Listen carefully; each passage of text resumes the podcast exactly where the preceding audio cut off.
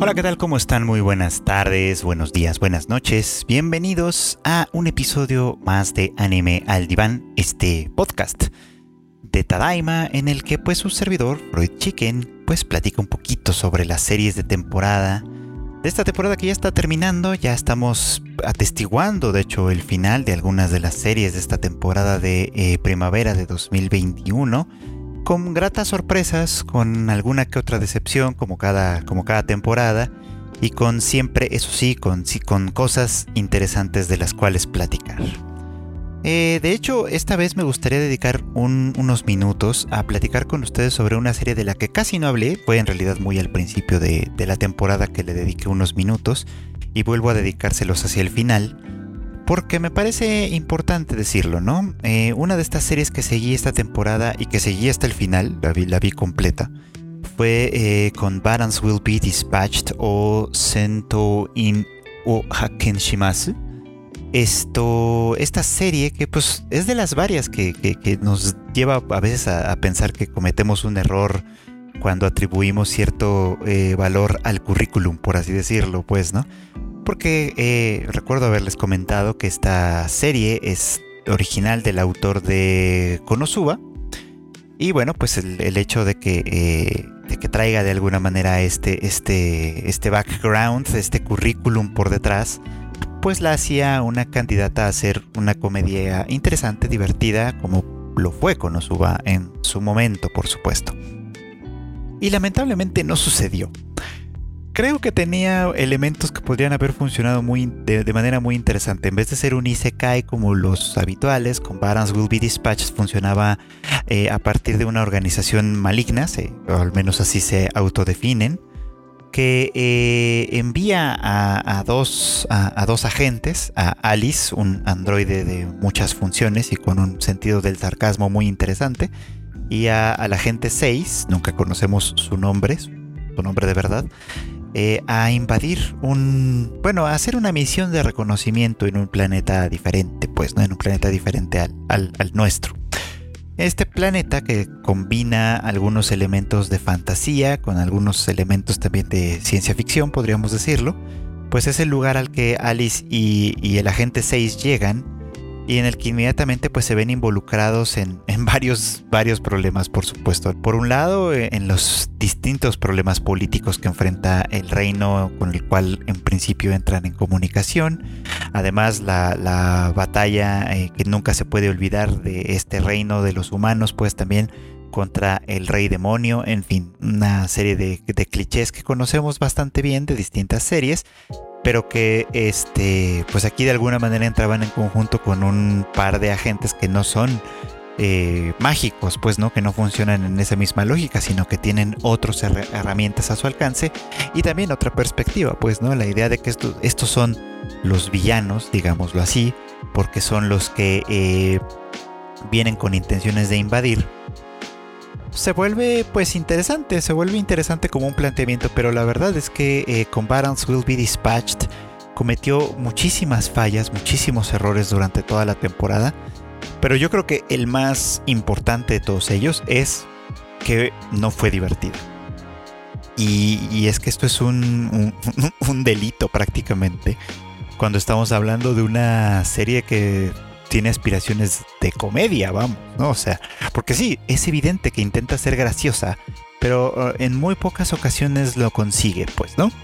Y, creo que es porque no explota de alguna manera a sus personajes de verdad, ¿no? O sea, por una parte, el agente 6, que es un. Pues, pues que es habilidoso para la batalla, etcétera, pero que por lo demás es bastante estúpido. O sea, es como que no entiende del todo las implicaciones de lo que hace. Eh, está bien cuando se trata simplemente de, insisto, de hacer batalla, de pelear, etcétera. Pero de ahí en fuera, la verdad es que se pierde mucho de su, de su gracia. Porque además esta se limita a ser la gracia de, un personaje otaku, digamos, ¿no? O sea, como con este tipo de referencias, hipersexualizado, obviamente, que, quiere eh, eh, tener contacto sexual y tener un harem y etcétera, pero resumen, muy pocas veces hace cosas al respecto y nunca además parece tener éxito alguno, en fin. O sea, es un protagonista guango, un, protagonista que no funciona muy bien, pues porque quizá no está tan bien construido como Kazuma lo estuvo en su momento, por supuesto, ¿no? Esto. Y las compañeras que lo, que lo acompañan, es decir, Snow, que es la capitana de, la Guardia Real, una chica que se nos dice viene desde abajo y que, y que a base de esfuerzo y talento logró la posición que ella tiene y que además pues es una chica profundamente interesada en el dinero y en las recompensas económicas en términos generales y obviamente en la fama también. Eh, está Rose, que es una quimera eh, que, pudo haber sido bastante graciosa porque sus poderes de alguna manera se incrementaban en función de lo que comía y eso implicaba que, comí, que intentaba comerse a, los enemigos. Eh, y está Grimm también, que es una chica, pues supuesta, bueno, inmortal hasta cierto punto, este, que supuestamente pues tiene la cuenta con la bendición de un de un espíritu demoníaco con la cual ella puede eh, eh, ejercer maldiciones a sus, a sus enemigos, por supuesto, ¿no? Pero pues todo esto terminó siendo como un chiste constantemente repetitivo en el que Grimm se muere en los primeros segundos de la batalla y luego revive porque es insisto, casi inmortal, este, pero siendo completamente inútil. Eh, Rose, pues casi muy pocas veces tiene acción que, sea evidente. La mayor parte de las veces su función es cargar con el cadáver de Grimm. Este, y Snow, que pues es con quien muchísimo, con quien interactúan muchísimo más los, nuestros villanos protagonistas. Eh, pues básicamente casi siempre queda reducida a una chica que pues ve como todos sus esfuerzos por sobresalir se desmoronan muy rápidamente, pues, ¿no? Y hay ahí una implicación como medio romanticona entre Snow y el agente 6 que finalmente nunca se concreta de ninguna manera. Eh, Snow además es como el constante objeto del fanservice, eh, en el sentido de que pues pues eso, siempre es el objeto del fanservice, no hay mucho, no hay mucho más que decir al respecto. Y, con base en esos chistes que eh, en Konosuba funcionan muy bien porque están puestos con un propósito, creo yo que es el de, el de hacer una parodia de los clichés de los Isekai y reírnos de todas esas tonterías que en otras series se toman muy en serio y en Konosuba no. Aquí creo que no logra una cosa ni la otra. O sea, no, no, no hace ninguna crítica, ninguna... Eh, se me olvidó completamente la palabra, pero bueno, pues no hace ningún, no hace nada, pues, ¿no? Con el conjunto de clichés que hace, o sea, no, no hace parodia de la ciencia ficción, no hace parodia de los isekai, no hace parodia de las fantasías, ni siquiera podríamos decir que hace parodia del el antihéroe que podría resultar el agente 6. Entonces la verdad es que fue, terminó siendo una decepción importante de la temporada. Bueno, no creo que tan importante porque en realidad creo que al final de cuentas no mucha gente la vio y, creo que hizo bien. No, no recomendaría eh, a muchas personas que lo hicieran. No si están buscando una serie de comedia divertida que, que, le saque las risas del domingo, por supuesto. Nada, nada de eso. Con Balance Will Be Dispatched fue una decepción que pues la verdad es que no valió mucho la pena. Pero la que sí fue todo lo que esperaba, en cierto modo, fue la de The Saints Magic Power is Omnipotent. Eh, una serie en la que en realidad yo lo único que esperaba de ella, tengo que confesárselos, es, era escuchar la voz de Yui Ishikawa en un, en un papel en el que ella no sufriera mucho. y es que los principales papeles por las que la, ubicamos, por supuesto, es su, papel como, eh, como Mikasa en Attack on Titan, desde luego, y como Violet Evergarden en pues Violet Evergarden. y son dos series y dos personajes que aunque son muy muy distintos entre sí, pues quizá lo que las hermana es el constante sufrimiento, ¿no? El constante dolor porque las cosas eh, pues no funcionan como ellas desearían, como ellas quisieran, pues, ¿no? Porque son sus vidas, sus vidas, insisto, con todas las diferencias que esto implica, son pues bastante trágicas, ¿no? Eh, en The Saints Magic Power is Omnipotent, que es un Isekai, eh, en el que pues una chica, Sei, que es una oficinista, pues ya, ya con algunos años eh, de edad, pues creo que debe ser como de 30 años más o menos, a lo mejor, más o menos. Eh, es invocada de súbito a otro mundo, donde eh, pues un mundo de fantasía, como suele suceder en los Isekai, y, en este mundo pues ella es invocada como, como con un papel que se conoce como la Santa. Eh, aquí obviamente pues la expectativa de, que se tiene de ella eh, no es, es, obviamente la de que utilice los poderes mágicos que, que, que, le son conferidos a través de la, de la, invocación, digamos, para ayudar al reino a salir pues de una invasión de un miasma mágico que pues que destruye las cosas, ¿no? Que, destruye de alguna manera la vida, que complica por supuesto la existencia, la paz del reino, por, desde luego, y que además pues obviamente se convierte en un riesgo mucho mayúsculo si sigue desarrollándose y creciendo, pues, ¿no? Con este propósito es que se invoca a la santa. Ahora, lo, interesante, aunque quedó un poquito como en, como parte solamente del primer, del primer arco, de, por así decirlo, del primer argumento de la historia, es que la invocación no solo la lleva a ella, sino también a una chica mucho más joven llamada Aira, que, eh, que el príncipe Kael en, este proceso de la invocación decide completamente, de, forma completamente arbitraria, que Aira es la santa y se la lleva consigo a, pues básicamente a, tratar de desarrollarla para su papel, por supuesto, ¿no? Dejando a Sei un poquito como en el olvido, pues, ¿no? Eh, ya les había comentado que en esta historia pues el reino se hace cargo de Sei en primer lugar, un poco como por la obligación quizá de, darle un eh, habitaciones y, y, espacio y alimentar obviamente a esta chica traída de otro mundo. Y ella pues aburrida sin tener nada que hacer, sin, sin, sin poder hacer absolutamente nada más que esperar, pues decide eh, ir a explorar el mundo un poquito y, así es como entra en contacto con la, pues con la, en el instituto, ¿no? Donde, donde se investiga y se realizan pociones para el reino, pues, ¿no? Un lugar donde hace ella sus primeros experimentos con, con su poder mágico y donde pues empieza a llamar la atención por la efectividad de sus pociones y etcétera, etcétera. Van pasando distintas cosas, por supuesto, ¿no?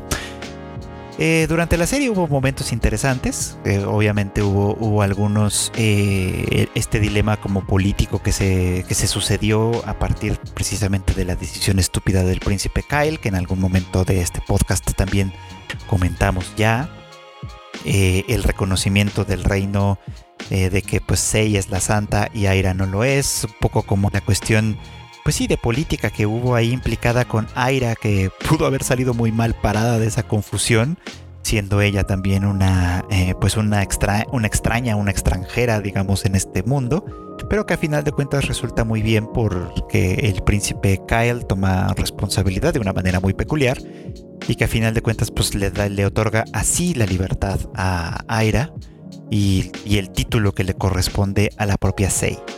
Ahora, lo interesante de esto es que pues obviamente la historia no estuvo desprovista de peligros, hubo sus dos que tres momentos de, batalla contra este miasma, contra los monstruos por supuesto, que sirvieron para que Sei empezara a mostrar sus verdaderas dotes como la santa, es decir, sus habilidades mágicas de, magia sacra, pues, ¿no? Y, también a ir conociendo cuáles son los mecanismos a través de los cuales ella puede acceder a este, a este poder mágico, pues, ¿no? Y aquí es donde entra la parte que creo que fue bonita y que a final de cuentas parece que es al, final del día la intención de esta serie, que es eh, pues este romance incipiente que surge entre la propia Sei y el comandante Hawk, ¿no? Un chico que ella conoce desde el principio, que él rápidamente toma interés en, en ella, pues, ¿no? Y que constantemente la visita, ve por ella y trata de alguna manera de darle un lugar en el mundo. En fin, o sea, este, este comandante inmediatamente toma un interés en ella y ella le corresponde, por supuesto, ¿no? Es, es un chico muy guapo y a ella, y además entra perfectamente en el tipo de los que a ella aparentemente siempre le han gustado, atraído, pues, ¿no? Entonces entre ellos se va desarrollando este romance incipiente, insisto, en el que ninguno de los dos admite abiertamente sus sentimientos por el otro, pero son bastante claros, bastante, bastante evidentes, pues, ¿no? Y ahí habría que ver qué cosas se podrían desarrollar, porque me pregunto, por ejemplo, si le sería lícito, desde cierto punto de vista, eh, a Hawk pretender eh, el amor de, de la santa. Quién sabe si en su reino esto sea algo que se espere o algo posible o no sé qué. Eh, además, por otro lado, pues está el tema de que ella cada vez se da cuenta, cada vez se da más cuenta, obviamente, ¿no? De cuáles son los, eh, pues, pues los sentimientos profundos que están creciendo en torno a este chico y cómo estos tienen inmediatamente que ver con su poder como, como santa, desde luego, ¿no? Y todas las implicaciones que pueden surgir a partir de estas revelaciones, pues, ¿no? Pero en esencia esta es una historia de romance, de, romance tierno, lindo, que vamos a ver entre estos dos personajes principales, que además está enmarcado en un asunto bastante, bastante eh, neutral, por así decirlo. Aquí no hay enemigos humanos. Pues está, por supuesto, el príncipe Kyle, que es, eh, eh, pues, inmaduro. Que, que, con su decisión de favorecer a Aira casi provoca una crisis en el reino muy importante porque ya lo comenté en otra ocasión. Eh, Aira empieza a ganar muy mala fama porque las demás personas la consideran una, pues una trepadora, vamos a decirlo así, eh, y un riesgo obviamente para el compromiso matrimonial que tiene Kyle con Liz, que pues es una cosa que ya estaba hecha, ya estaba armada pues de antemano, por supuesto, ¿no? Entonces ahí se, se pudo haber ocasionado un problema, pero de ahí en fuera no hay realmente enemigos, eh, enemigos de verdad, ¿no? Eh, ni siquiera Leo, por ejemplo, que fue un personaje que apareció en los últimos episodios y que desarrolló también un interés personal en Sei. Eh, y que obviamente pues eh, Hawk veía con muy malos ojos desde luego no, no, no pasó en realidad de ahí son, en realidad estamos hablando de personas que todas son de muy buena índole, que todas son de, buenas intenciones en primer lugar, que todas de alguna manera colaboran para mantener funcionando este reino y el único enemigo que hay que es este miasma. Es un enemigo eh, mágico, sin personalidad alguna, eh, ajeno por completamente a la humanidad lo cual pues permite, creo yo, con muchísima facilidad y con muchísima seguridad decidir que ellos lo que están haciendo pues es bueno, pues, ¿no? En contra de esta magia oscura que que corroe y destruye cosas, por supuesto, ¿no? Así que es un marco muy, muy tranquilo, muy, muy funcional para una serie cuyo interés es mostrarnos este romance que va creciendo, que va naciendo y que es muy bonito de ver, hay que decirlo, ¿no? O sea, es muy bonito ver a, a Sei y escuchar a Yui Ishikawa en este plan de chica enamorada eh, pero de chica enamorada que, tiene esperanzas, pues, ¿no? Que tiene, que, vive una vida en paz, que tiene, que tiene además intereses propios, que tiene, eh, pues, en fin, que tiene muchas cosas funcionando a su favor y que eso, desde, al, final de, al final de cuentas, la pone en una situación ventajosa, agradable, amigable, pues, ¿no? Fue una de las series más lindas que tuvimos oportunidad de ver esta temporada y que pues ya, ya llegó, ya llegó a su final eh, al menos de lo que podríamos considerar el final de una temporada. Quién sabe si vaya a tener más. Eh, quién sabe si, si, la serie se vaya a quedar aquí en el punto en el que nos dejó. Porque obviamente pues es, su interés seguramente pues es promover las novelas ligeras que son su, fuente original y que pues supongo que personas que puedan quedar encandilados con la historia de Sei Hawk quizá querrán adquirir más adelante por supuesto. Nuestro país no se publica, se publica en los Estados Unidos en inglés y obviamente en Japón. Así que pues ya veremos si en algún punto ya sea que llegue a nuestro país con este formato de novelas ligeras o bien si la serie continúa eh, adaptándose en nuevas temporadas, pues es algo que solo el futuro nos dirá. Pero si están ustedes buscando un romance, pues la verdad es que esta es una bonita historia que pueden seguir, que es bastante tranquila y en general funciona muy bien. Por otro lado, aunque todavía no llegamos al final como tal, la verdad es que la historia de Higehiro ya llegó a su conclusión. Digo, falta un capítulo más que va a emitirse el próximo lunes, pero creo que quedan muy pocas cosas pendientes. Eh, lo que vamos a presenciar en ese capítulo supongo va a ser la separación de eh, Yoshida y Sayu, que pues es una cosa que desde el principio se tendría que ver venir y Supongo yo que ellos conservarán la relación de alguna manera. Ya veremos eh, a, qué conclusión llega esta serie. Pero para efectos prácticos, eso sería más bien como el epílogo como tal, ¿no? El dejarnos simplemente en ver que la historia de ellos va a continuar de alguna manera, o de algunas maneras, pero la historia de verdad ya terminó con este episodio en el que Sayu, con la ayuda de su hermano y de Yoshida, se enfrentan a, a la mamá, a su mamá, pues, ¿no? una mujer que parece despiadada, que parece ser capaz de decir las cosas más dolorosas sin pensarlo siquiera, sin detenerse un segundo pues a tomar ciertas consideraciones. Una mujer que en términos generales se ve que no la ha pasado nada bien y que como suele pasar en muchos de estos aspectos, este, pues está eh, decidida a desquitarse, pues, ¿no? Aunque eso no le traiga ninguna paz con cualquiera que tenga al alcance, pues, ¿no? Eh, este, a diferencia del capítulo anterior, que lo comenté en el capítulo anterior de este podcast también, este me parece que estuvo mucho mejor escrito y tiene un elemento que también quiero comentar que es muy interesante. Eh, en esta conversación que tienen los cuatro, que es una conversación muy incómoda y que, y que la verdad es que hay veces que la serie, hay momentos en los que la serie recurre como a unos silencios largos y un tanto incómodos, este, que pues yo no sé si eran intencionales o no, pero que o solo fueron un poquito como para llenar tiempo, pero que de alguna manera sí hacían sentir un poquito como la tensión de, de la conversación, pues, ¿no? O sea, la mamá de, Sayu tiene pues ahí muchas, muchas cosas que, decir, por ejemplo, ¿no? O sea, está visiblemente molesta porque Sayu se fue y por todo el tiempo que pasó fuera de, fuera de la casa, pero no preocupada por ella, que eso es un asunto como muy interesante. No parece haber estado preocupada por su bienestar. Eh, o sea, ya lo hemos comentado antes, Sayu durante esos seis meses se puso en riesgo muchísimas veces. Pudo haber pasado, pudieron haberle pasado muchas cosas, pues, ¿no? Pero la mamá no está preocupada por eso. Lo que, lo que le molesta particularmente es la cantidad de problemas que ocasiona este escape, pues, ¿no?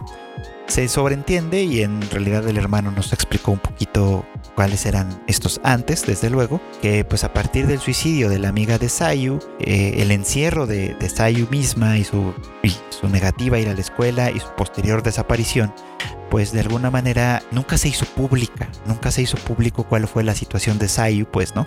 Y al ser una familia prominente de cierta importancia económica en la región, pues obviamente también hay muchísimo interés de la prensa y de, la, y de los vecinos y de la sociedad en general por saber pues qué es lo que está pasando en esta familia, ¿no?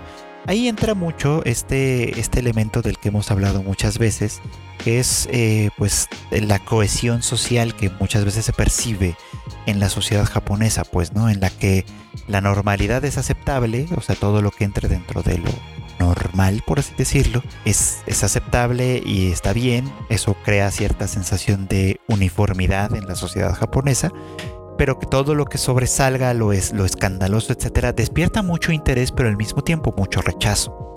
Y la familia de Sayu pues está enfrentando un proceso como un proceso tal, ¿no? Al estar implicada de alguna manera en el suicidio de una chica y obviamente pues en la, en la posible responsabilidad que tendría Sayu ahí en esta, en esta circunstancia, pues, ¿no? Y su posterior, obviamente, reclusión y desaparición deja de ser vista a los ojos del público, pues la convierten obviamente en una, en una cuestión sensacional, muy interesante, pues, ¿no? Que obviamente, pues, para una mamá que no quiere nada de eso, que todas sus ilusiones han visto destruidas y que además ahora está en el ojo del huracán por culpa de la decisión de su hija, pues evidentemente parece ocasionar muchos, muchos inconvenientes para ella y es su principal, su principal interés. Eso hace que, nos desagrade, desde luego, ¿no? Porque primero, pues nosotros este, estamos del lado de Yoshida, lo hemos escuchado muchas veces hablar y tratar de aleccionar a Sayu, ¿no?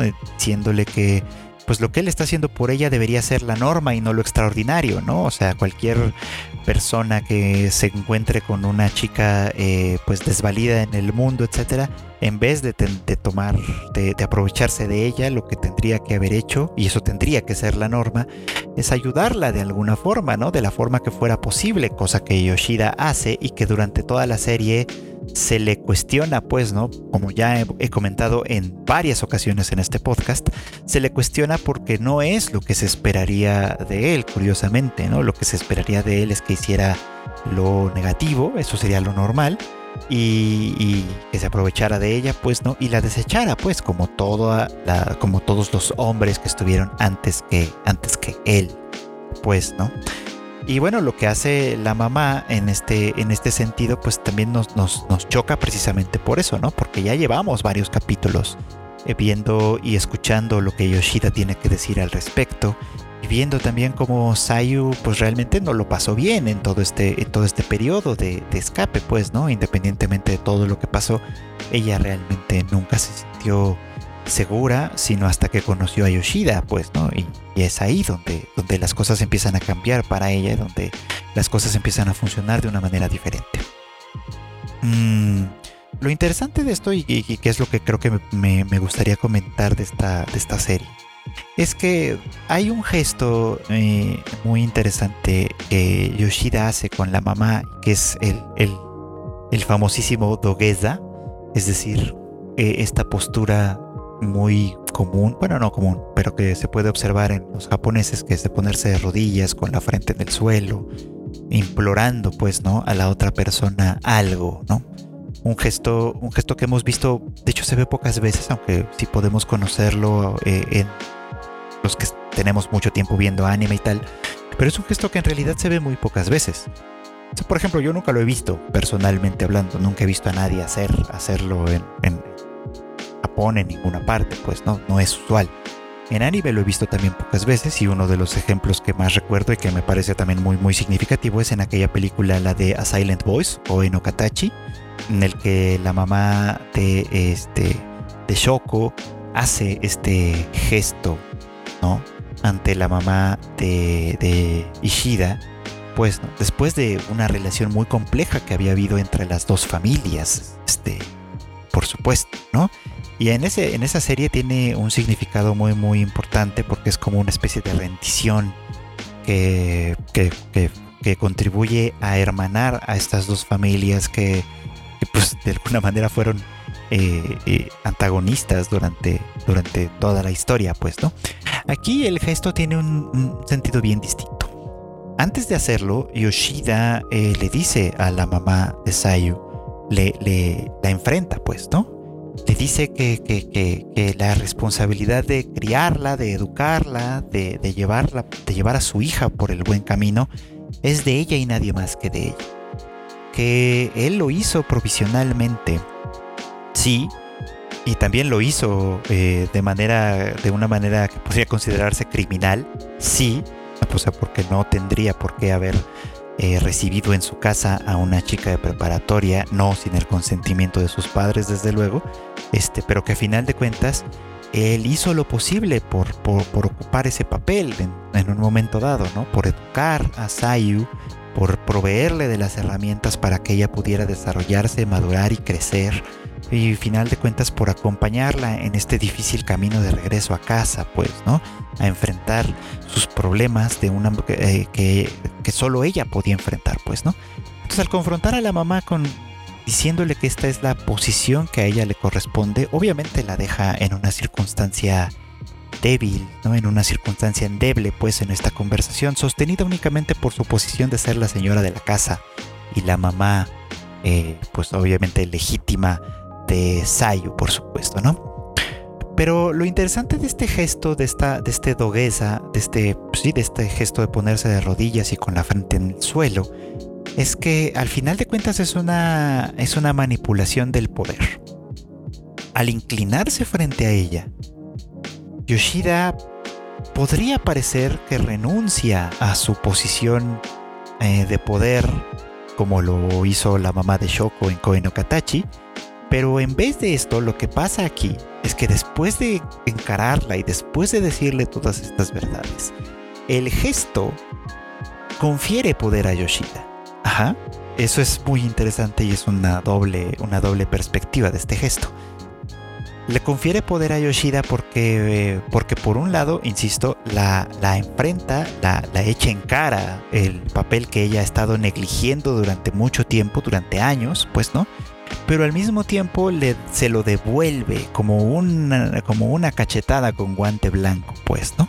Y la fuerza a admitir que es un papel que le corresponde y que es un papel que no ha hecho correctamente, pues, ¿no? Que si ha tenido que necesitar de un sustituto, de un sustituto en Yoshida, pues no, es porque ella no lo ha hecho bien. Y en este, en este ruego que hace él y que luego hace el hermano también, eh, eh, poniéndose de rodillas frente a la mamá, pues de alguna manera son ellos quienes ostentan el mayor poder sobre ella, son ellos quienes con este gesto consiguen doblegar la férrea voluntad de, de la mamá y ponerla en una posición delicada, diferente, por supuesto, en una posición en la que ella ya no tiene la posibilidad de contestar más nada. Es un gesto interesante, de hecho, si lo, si lo pone uno en perspectiva, pues, ¿no? Porque puede significar varias cosas y aquí significa esto, ¿no? Significa que Yoshida se asume como, como, como alguien que tiene algo que decir en esta situación en la que él en realidad, como he mencionado muchas veces, podría estar en una situación muchísimo más delicada desde un punto de vista legal y sin embargo asume esa posición y se la entrega a la madre eh, haciendo, haciendo este gesto que resulta muy muy interesante que no podemos ver en muchos otros lugares que no sean un anime, por ejemplo, ¿no? En una película japonesa, etcétera, pues, ¿no? Porque esa es una costumbre que no tenemos eh, en, nuestro, en nuestra cultura, pues, ¿no? Y que por eso es muy muy interesante. Claro que pues con esto se resuelve el problema. O sea, a final de cuentas Sayu regresa a casa. Hay todavía una conversación más entre la mamá de Sayu y Yoshida en la que ella confirma y parece creerle que él pues nunca, nunca tocó a Sayu de, ninguna, de ninguna manera, pues, y que su interés fue completamente eh, humanitario, por así decirlo, ¿no? En, en, ayudar a esta chica, pues, ¿no? Y que además, pues obviamente le pide, todavía conservando su posición de, eh, de superioridad, digamos, que se marche tan pronto como se haga de día, pues, ¿no? Que, que, que las deje resolver sus asuntos en familia como debió ser desde el principio, que él pues deje su parte en esta historia. Eso es lo que sucederá, por supuesto, en el epílogo, ¿no? Tendrán ellos que separarse, por supuesto, y yo estoy seguro que conservarán su relación de alguna manera, al menos supongo que a la distancia podrán seguir hablando, se han convertido en grandes amigos por lo pronto. Y aquí lo que creo que puede pasar, que a final de cuentas va a ser una especie como de satisfacción para cierto público, pero que a mí no me agrada tanto, es que un par de años más adelante, cuando Sayu ya sea mayor de edad y pueda tomar decisiones propias, decida ir con Yoshida para iniciar una relación romántica que no sucedió durante este periodo peculiar, digamos, ¿no? Que han convivido juntos. Ese final no me gustaría, la verdad. O sea, me gusta muchísimo más pensar en Yoshida como en este padre que ya nunca tuvo. Eh, y que además se puede convertir en un gran amigo, en, el mejor amigo, pues, ¿no? De, de Sayu, teniendo él quizá una, una, relación diferente, pues, ¿no? Él podría ahora sí tener una relación con, con Goto-san o con Mishima-san, que las dos mujeres de su trabajo que de alguna manera manifestaron interés en él. Este, pues, ¿no? Pero, pero quién sabe, pues ya, ya veremos qué pasa con ese epílogo. Pero por lo pronto, este capítulo final, entre comillas, este, creo que me deja satisfecho, creo que es una, buena solución a un, problema, complicado que se nos había presentado durante toda la historia y que, y que la convierte, convierte a Higehiro en uno de los, pues de los animes que más disfruté, de los mejores animes que tuve oportunidad de ver esta temporada. Y bueno, pues la que sí concluyó definitivamente, llegando a su capítulo final, fue Bibi Fluorite Ice Song, una, esta serie que como igual que con Barons Will Be Dispatched, también venía con currículum. Eh, esta al ser una obra original de Tapei Nagatsuki, el reconocidísimo autor de ReZero, por supuesto. Esta serie original que fue escrita, concebida desde un inicio para ser un anime, a diferencia de ReZero, que es cuya original pues es una serie de novelas ligeras. Vivi nos había planteado la historia, la, historia pues de, una, de una inteligencia artificial eh, autónoma que, eh, cuya misión, como funciona con las inteligencias artificiales, pues, ¿no? Al menos en, este, en esta historia, cuya misión era cantar para alegrar el corazón de todos, de todas las personas, pues, ¿no? Eso quería decir que pues Vivi como, como una inteligencia artificial autónoma, es decir, que, eh, tenía capacidades de decisión y de interpretación de la, de la realidad mucho más cercanas a las que, a las que podría tener una máquina sencilla, eh, es decir, Vivi era mucho más cercana a ser humana que, muchas otras, pues, ¿no? Eh, recibe la misión, una misión desde el futuro, que es la de impedir un levantamiento de las inteligencias artificiales, pues, ¿no? Que va, que va a, concluir con el exterminio de la humanidad, pues, ¿no? Y bueno, pues hay varios temas que esta historia estuvo desarrollando durante, durante los, pues, los varios capítulos que duró, durante, no sé, no me acuerdo ya si fueron 12 o 13, pero bueno, durante los, los capítulos que duró, estuvo desarrollando esto. Lo primero fue eh, esta misión que recibe, pues, ¿no? Este, este plan de eh, singularidad, el proyecto de singularidad, pues, ¿no? Que consistía básicamente en que durante los siguientes 100 años, a partir de que recibe esta misión, es una misión que recibe desde el futuro y la recibe con 100 años de, antelación. Bueno, más bien desde 100 años hacia atrás. Bueno, en fin, este, este asunto es complicado.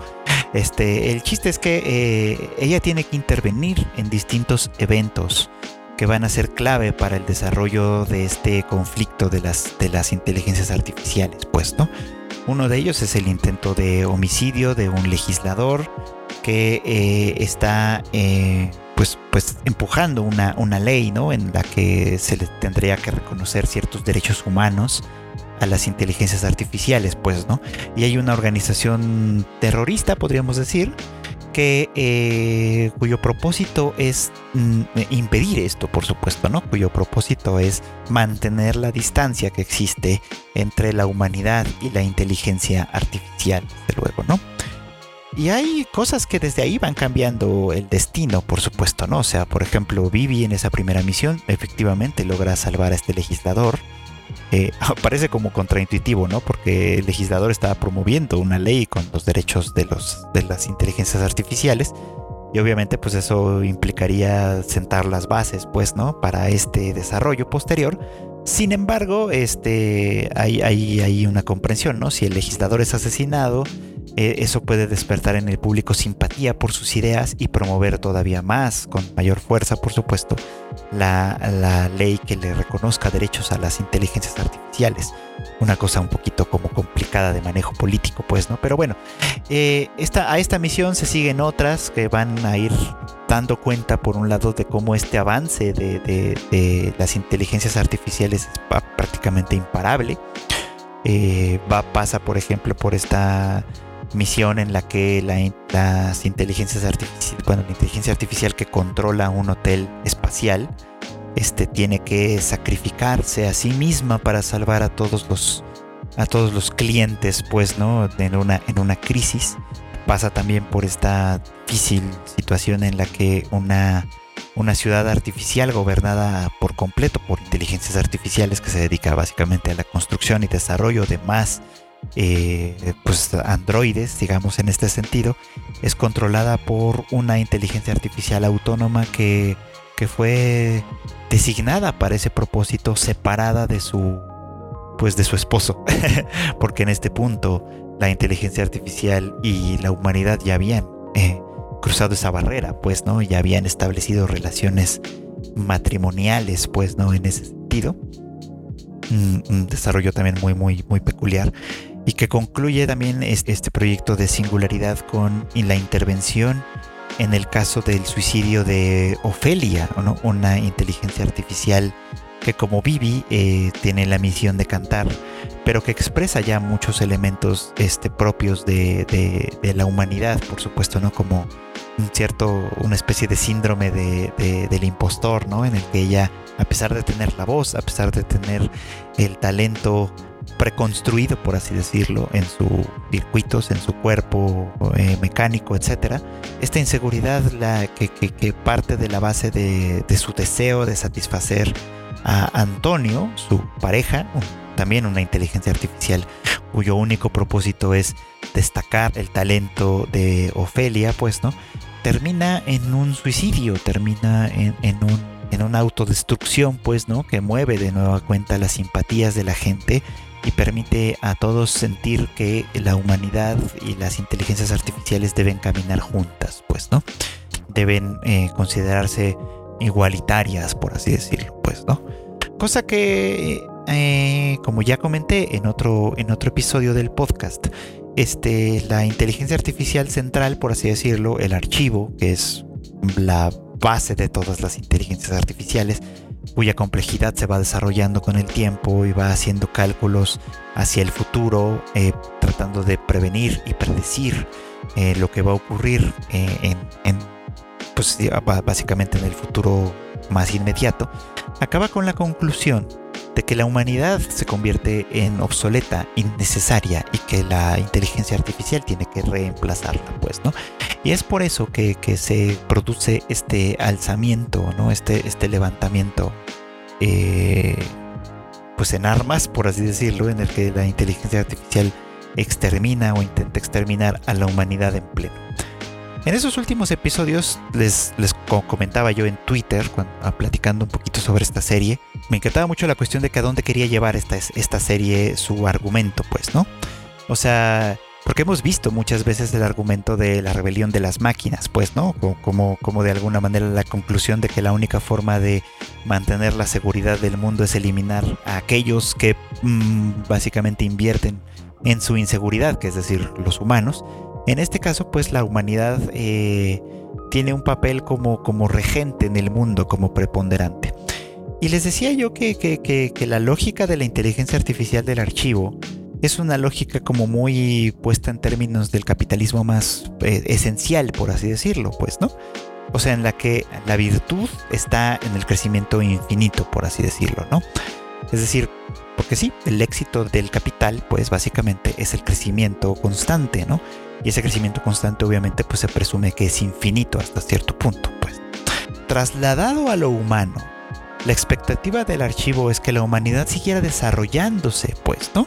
Siguiera creando nuevas, nuevas cosas, siguiera, eh, pues sí, avanzando, digamos, como en un, en un proceso infinito, por así decirlo, que, eh, en el que las inteligencias artificiales se habían convertido en su, en su punto culminante una herramienta que, podía ser de mucha utilidad para la comodidad y el funcionamiento de la humanidad, eh, se había desarrollado tanto y se seguiría desarrollando todavía más, ¿no?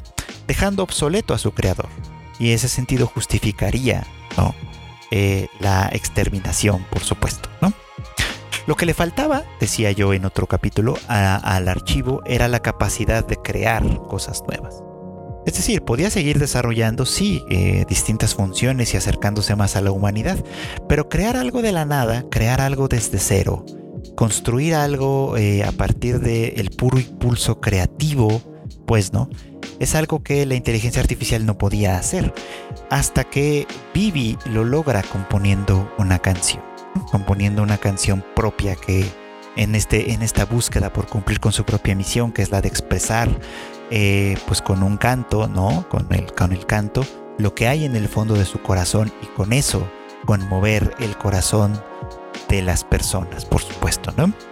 Una vez que esto se logra, una vez que Vivi logra este propósito, la, el archivo decide unilateralmente que este es el, el, punto culminante, pues, ¿no? Que este es el momento en el que se puede, en el que pueden suplantar a la humanidad a una humanidad que además se ha quedado estancada, pues, ¿no? Porque cada vez más, durante cada vez más este eh, tiempo, aparentemente, se ha ido entregando al placer y al gozo que proporciona la tranquilidad de que la inteligencia artificial se hace cargo de todo lo demás.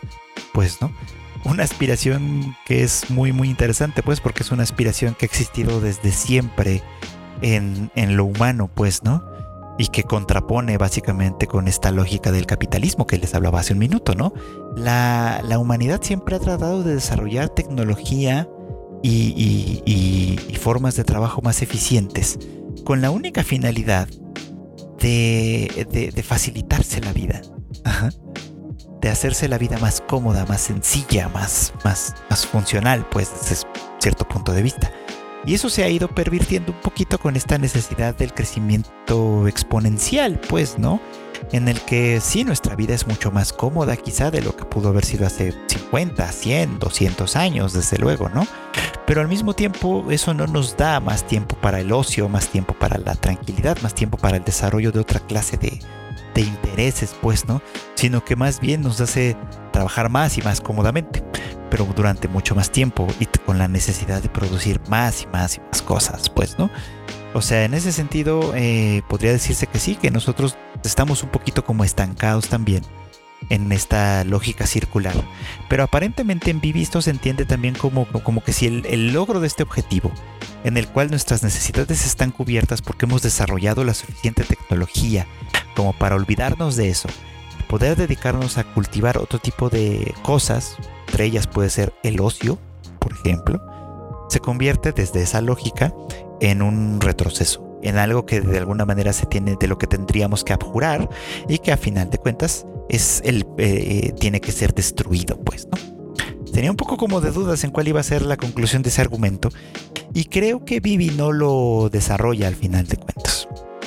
O sea lo que lo que ocurre al final que es bastante interesante y emocionante es que Vivi tiene que eh, eh, renunciar a su propio creador eso es un elemento interesante para salvar aquello que su creador quería salvar. Es decir, para salvar a la humanidad. Eh, lo vemos porque en uno de los capítulos anteriores vimos que llegando a, despertando, digamos, en, el momento en el que este conflicto inevitable sucede, su primer impulso es ir a salvar a Matsumoto, es decir, a su creador. Y al lograrlo, al, salvarlo a él y, tratar de reunir fuerzas con los remanentes de este grupo terrorista de la primera misión, que todavía sigue vivo y que todavía está buscando, obviamente, mantener esta línea para salvar a la humanidad, este, pues la misión fracasa, pues, ¿no? La misión fracasa y, y Vivi no es capaz de enfrentarse al archivo y de vencerlo en su terreno, pues, ¿no? Esto solo lo puede lograr, y esto quizá es interesante y quizás es la conclusión a la que, a la que se quería llegar, eh, aunque tal vez no de manera explícita, precisamente porque Bibi logra hacer esto, que es sacrificar a su creador. Logra dejar atrás a, algo que era importante para ella. Bueno, no, no es que Matsumoto fuera su creador como tal, sino fue una persona que fue importante para ella, pues, ¿no? Que le dio un lugar, que le dio eh, fuerzas para, para, para, que ella pudiera crear esta canción, que de alguna manera le dio, la reconoció pues como un ser humano o como, o como, o, como podría haber sido una especie de ser humano, pues, ¿no? Y este sacrificio que ella hace, sabiendo que es lo mejor, pero a final de cuentas un poquito como en contra de su voluntad, es lo que le da a ella la fuerza de enfrentarse al archivo y de, y de expresar con una canción con una canción llamada Fluoride Eyes Song, básicamente, ¿no? de expresar con esta canción la historia de su vida, la tragedia de su vida, las distintas experiencias que conformaron esta última determinación y que a final de cuentas sí podría decirse que la vuelven más humana, pero al mismo tiempo eh, niegan por completo el hecho de que la inteligencia artificial pueda superarlo, pues por supuesto. Porque la inteligencia artificial eh, acumula información de esta manera exponencial, ¿no? Y con ella puede hacer cálculos hacia el futuro, etc.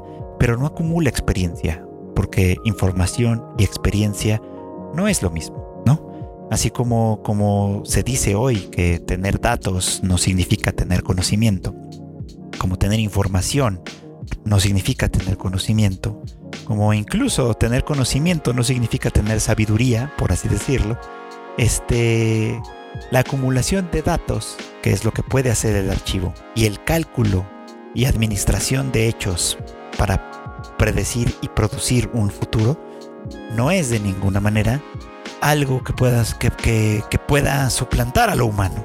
Es más bien lo que puede hacer una máquina y nada más. Esto es simple y llanamente el desarrollo de una computadora, lo que una computadora puede hacer y nada más. En cambio, lo que un humano puede hacer es interpretar esto desde una desde posiciones completamente diferentes y adquirir la capacidad. Esto es muy complicado y no sé muy bien cómo decirlo. Adquirir capacidades que son más allá del cálculo que son más allá de la predicción que son más allá del análisis de la información que tienen que ver más con cosas como la intuición como el amor incluso como el deseo, que tienen que ver con cosas que quizá no sean tan fácilmente calculables, que son enteramente subjetivas y que por eso se vuelven el terreno todavía esencialmente de lo humano, pues, ¿no? Que no se puede suplantar de otra manera. Que, independientemente de que los humanos nos enamoremos de inteligencias artificiales o qué sé yo, o les tengamos de alguna manera un tipo de aprecio, pues, ¿no? Es algo que no va a ser retribuido de la misma manera, pues, ¿no? Porque como le pasó al, fundador o uno de los fundadores de Torque, de la, de organización terrorista anti-inteligencias artificiales, a él lo que más le dolía precisamente es que en el caso de un accidente, de, un accidente de su maestro de piano, que era una inteligencia artificial, eh, se sacrificó por él, pues, ¿no? Pero no en un sacrificio eh, personal, decidido, sentido, sino porque eh, forma parte de su misión, digamos, ¿no? preservar la vida de lo humano, pues, ¿no? Aunque eso implique su propia destrucción. Lo que Vivi hace es subjetivamente diferente. Ella tiene la posibilidad de decidir y de hecho tiene incluso la experiencia de haber decidido salvar a Matsumoto y acaba decidiendo no hacerlo para preservar algo que Matsumoto valoraba más que su propia vida, que es la preservación de la humanidad. Este creo que es a final de cuentas a lo que Tapei Nagatsuki quería llegar con Bibi. Y, esta es una interpretación que estoy haciendo yo, pero creo que no queda tan explícita en la serie. Y creo que en parte eh, es un problema, eh, lo he comentado en otro lugar, que, un problema de Tapei Nagatsuki, que, siente que tiene que explicarnos demasiado pues las cosas. Y, y, a final de cuentas eso, eso va en contra de su propia intención de demostrarnos las cosas como tal. Creo que había otras maneras de hacerlo, pero a final de cuentas mi impresión es que este es el propósito de la historia de Bibi, pues, ¿no? Que sea ella de, un, de una manera eh, eh, voluntaria, más allá de su misión como, como, como inteligencia artificial, que sea ella de una manera voluntaria la que tome la decisión de hacer lo que tiene que hacer para, para salvar algo que es valorado no por ella en realidad, sino por alguien a quien ella valora. Así que aquí en, estas, en estos pasos extras es donde creo que la conclusión es a la conclusión a la que se quiere llegar. Y la serie lo hace bien, sí, que creo que pudo haberlo hecho un poquito mejor, sí también, pero no deja de ser una serie espectacular, bastante divertida, bastante buena, que vale muchísimo la pena ver que fue sin duda de lo mejor que vimos esta temporada.